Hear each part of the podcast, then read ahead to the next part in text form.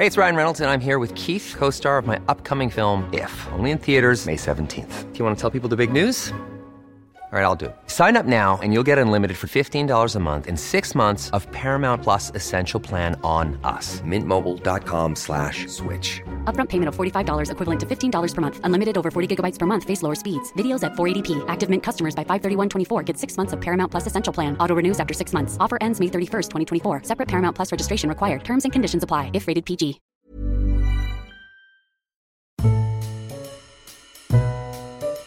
Ubicado en la colonia Juárez, antes colonia americana, el recinto del que hablaremos hoy, que data del año 1909, trae implícito el sabor en su historia, pues hospedó en algún punto un restaurante, una miscelánea y una fonda. Hablamos del Mucho Museo del Chocolate.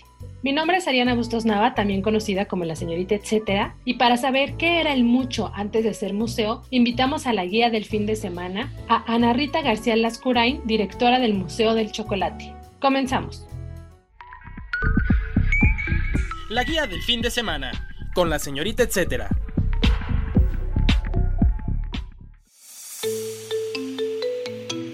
¿Qué eran los museos antes de ser museos? Ana Rita, cuéntanos la historia de la casona donde se ubica el Mucho. La casona donde se ubica el Mucho es una emblemática arquitectura de cambio de siglo en la colonia Juárez. Esta casa se construyó en 1909 por el ingeniero Francisco Barrera. Pocos años después de que ya la colonia Juárez arrancara en pleno, originalmente colonia americana, fue un proyecto inmobiliario que se hizo en el cambio de siglo se empezó a tomar forma en las últimas dos o tres décadas del siglo XIX, pero realmente fue casi en el cambio de siglo en 1898 cuando se inauguró la colonia y hasta 1904 se hizo la urbanización definitiva.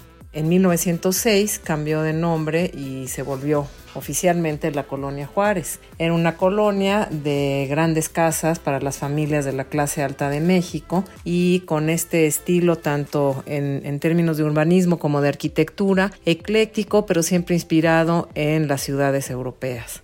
¿Cuánto tiempo llevó su restauración y por qué decidieron que sería bueno tener un museo dedicado al cacao? La restauración de la casa tomó más de dos años. Cuando nosotros llegamos a descubrir esta nueva casa, se encontraba desocupada, aunque había los rastros en la planta baja de aquellos comercios que se habían desarrollado en las décadas previas a pues el siglo XXI. Nosotros entramos a la restauración de la casa en el año de 2009 y encontramos que había un, un restaurante, una comida corrida en la esquina, en lo que ahora es el espacio de la Galería del Chocolate, como lo llamamos, que es un espacio con una generosa altura y unas proporciones muy hermosas. En ese entonces tenía un entrepiso que fue agregado en algún momento de la historia de la casona, pero que no era el original de esta casa de cambio de siglo. Había también los rastros de algunos otros locales comerciales como una miscelánea y una plomería, sin embargo ya no estaban allí cuando nosotros llegamos, sino que la casa estaba vacía. Y en la planta alta pues no había nada, estaban dañados los muros, fue una obra de restauración muy meticulosa que lo que buscó es regresar la casa a su esplendor del proyecto original y únicamente quitar aquellas cosas que se habían agregado a lo largo de los 100 años que tenía esa casa. La restauración se hizo principalmente de los elementos de carpintería como toda la ventanería, recuperar los pisos de mosaico tradicionales del momento, restaurar algunos muros que tenían algunos daños estructurales y restaurar todos los entrepisos de vigas de madera que se habían dañado y pues que requerían reposición qué estilo arquitectónico es y qué espacios originales se mantienen. El estilo arquitectónico de la casa es ecléctico, muy tradicional de estas casas y de la arquitectura que se vivió en la Ciudad de México en el fin del siglo XIX y comienzos del siglo XX. Es curiosa la forma constructiva porque los muros son de una especie de bloques de sillar con entrecalado tabique rojo recocido como para darle una rigidez estructural y desde luego cantera en algunos de los detalles arquitectónicos, en los cerramientos, en los adornos, en la fachada. Curioso es también reconocer en este cambio de siglo cómo se iba combinando estos entrepisos de madera y esos muros de tabique de este sillar con eh, estructuras de acero. Entonces podemos ver que el entrepiso entre planta baja y primer nivel son las viguetas IPR con estas bóvedas de acero con, con, tierra comprimida y el entrepiso de segundo nivel y lo que ya es la azotea de la casa son vigas de madera con terrado. Todos los espacios de la casa son los originales. De hecho, como mencionaba anteriormente, aquellos eh, muros falsos o entrepisos falsos que se agregaron a lo largo de la historia de la casa fueron removidos en la restauración en el afán de regresar todos los espacios a su estado original. En esta restauración no tocamos ningún elemento estructural ni demolimos ninguna parte de la casa, nuevamente cuidando la integridad de pues una arquitectura emblemática del cambio de siglo y buscando que nuestro público pudiera adentrarse en cómo era el recorrido de una casa de principios de siglo en la colonia Juárez en la Ciudad de México. El dato, etcétera. El Mucho Museo del Chocolate se ubica en calle Milán 45, Colonia Juárez, en la alcaldía Cuauhtémoc de la Ciudad de México. Encuentren detalles en sus redes sociales. Los hallarán como arroba chocolate mucho y mucho mundo chocolate.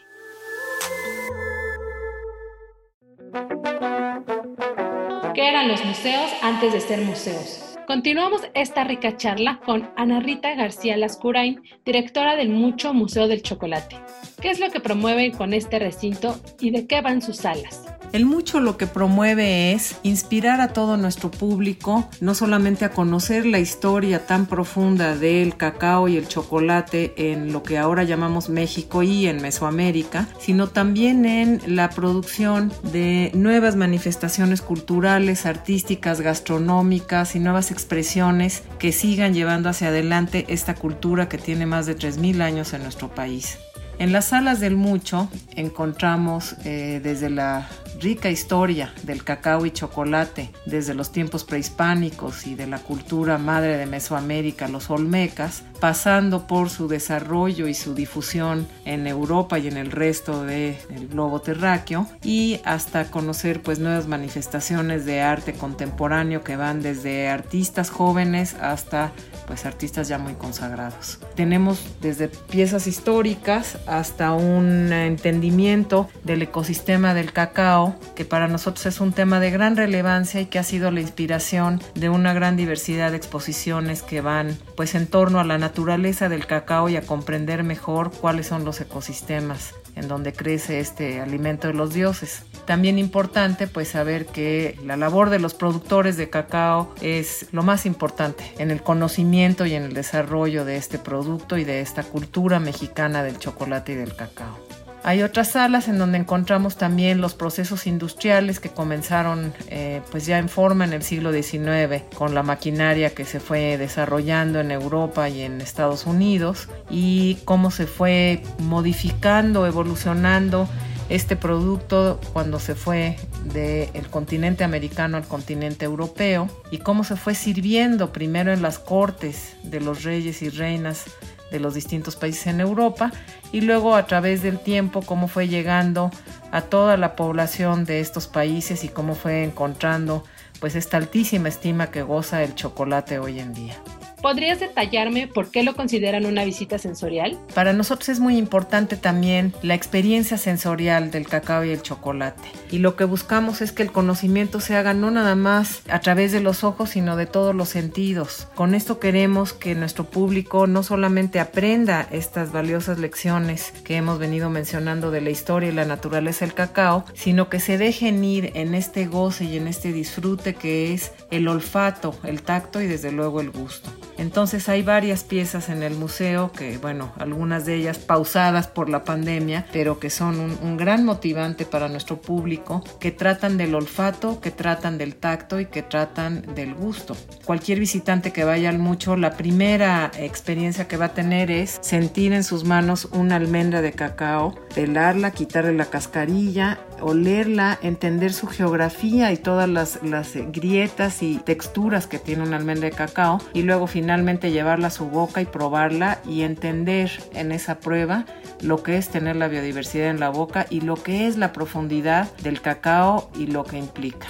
También nuestros visitantes pueden, de acuerdo a, la visita y al día de la semana y si es un grupo, hacer talleres de chocolate y de cacao y algo que es pues muy, muy estimado y muy querido por todos los visitantes y en particular por los que trabajamos en el museo es poder hacer chocolate en un metate. Entonces arrodillarse en un metate caliente, y ponerse a moler los granos de cacao hasta obtener esta pasta deliciosa que le llamamos chocolate, agregando azúcar o agregando especies que pueden ser canela, cardamomo, chile y todo aquello que combinado con el chocolate pues es una gloria. Esta es una experiencia verdaderamente sensorial y que puede llegar a las manos desde niños muy pequeños hasta adultos de todas las edades y de todos los orígenes.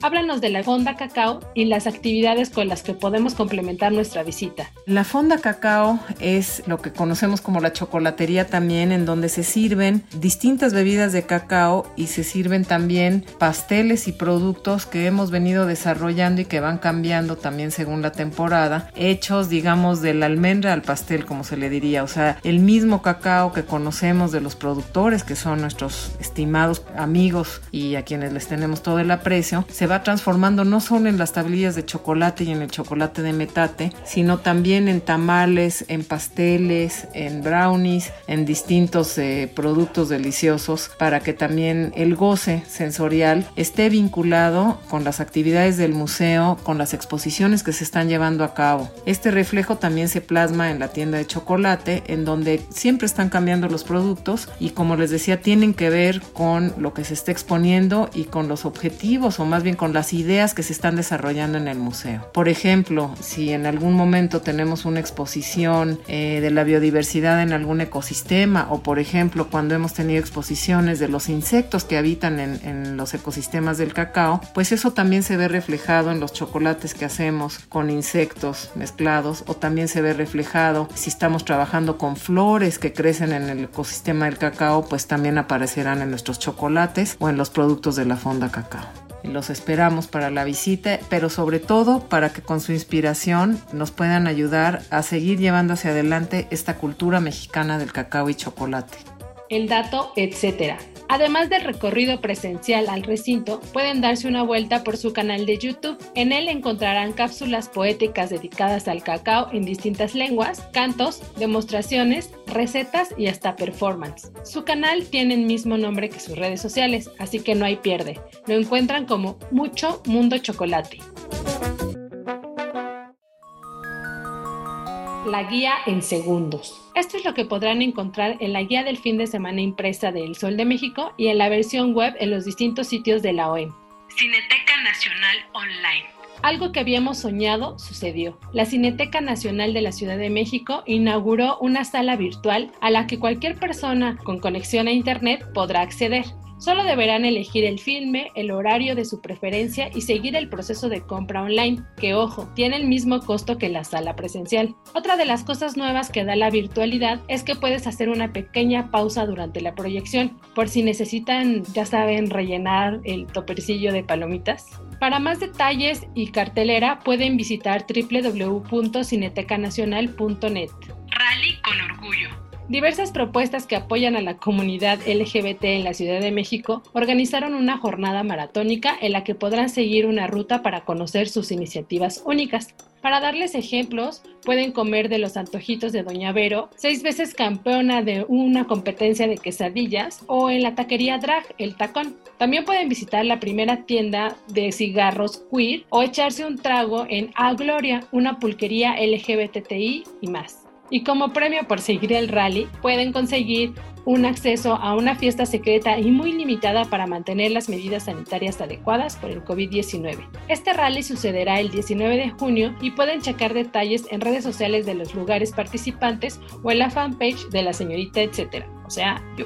Carajillos para papá. Y seguramente los escuchas frecuentes de la guía del fin de semana se han dado cuenta que hay capítulos en los que recomiendo algo que ver, leer y probar de nuestro sitio de gastronomía en la OEM, que es Aderezo. Esta ocasión la fecha lo amerita, y es que este fin de semana se celebra el Día del Padre. Para la fiesta nos pusimos a buscar distintos lugares con ofertas ricas en uno de los cócteles favoritos de papá, los carajillos. En el sitio www.aderezo.mx encontrarán lugares que se especializan en este cóctel y otros que lo tienen en su carta de maneras que sorprenden. Por ejemplo, un cuernito relleno de carajillo. Pueden encontrar esta información también en la guía impresa dominical del Sol de México. Así damos por concluida una entrega más de la guía del fin de semana, un episodio de qué eran los museos antes de ser museos. Ya llevamos más de una decena de episodios en esta serie en los que hemos descubierto cosas que siguen impresionándonos. Para recapitular un poco, ¿sabían que se tenía pensado poner un invernadero en Bellas Artes? ¿O que en el Munal había una guardería?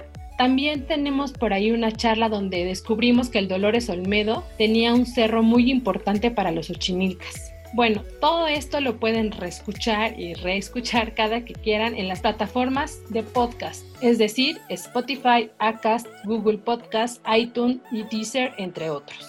Además, recuerden que pueden seguir la conversación conmigo o compartirme recomendaciones también en mis distintos perfiles. Me encuentran como la señorita etcétera en Facebook, Instagram y Twitter. Gracias por su apoyo y embellecimiento de voz y de todos los bloopers que me echo cada semana a las productoras de este espacio, Mitzi Hernández y Natalia Castañeda. Si tienen algún comentario sugerencia sobre este espacio o los que se generan desde la Organización Editorial Mexicana, pueden escribirnos a nuestro Twitter que es arroba podcastom o al correo podcast Ahora sí, hasta la próxima. Esta es una producción de la Organización Editorial Mexicana.